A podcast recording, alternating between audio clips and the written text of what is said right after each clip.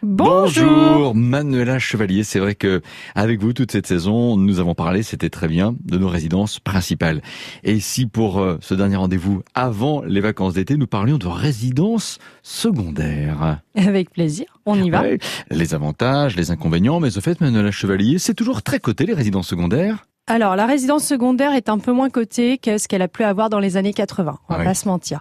Par contre, ça peut avoir de nombreux avantages. Par exemple, on habite sur le Mans, on n'a pas forcément la faculté de s'offrir euh, la grandeur euh, de l'habitation qu'on aimerait avoir. Oui. La résidence secondaire peut nous l'offrir euh, lors des week-ends, les vacances, les jours fériés.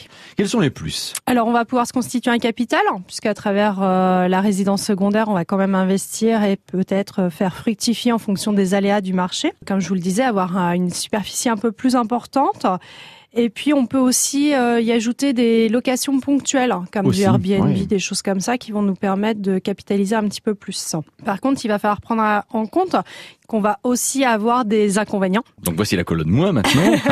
euh, il faut anticiper euh, l'augmentation du budget, puisqu'on va avoir des charges fiscales plus importantes euh, avec une résidence supplémentaire, et aussi toutes les charges qui vont être liées à l'entretien, aux dépenses énergétiques euh, que ça va nécessiter. Un peu de temps. Euh, l'idéal, c'est de se trouver une maison de campagne pas trop loin d'où on habite pour euh, ne pas perdre de temps dans les trajets. Manuela Chevalier, j'ai pour projet d'acheter une résidence secondaire en Sarthe. Est-ce qu'il y a des, des secteurs, des territoires sartois hein, qui s'y prêtent plutôt bien? Alors, je vous conseillerais les régions un peu touristiques de la Sarthe, euh, en dehors du Mans, puisqu'on va avoir des prix de l'immobilier inférieurs.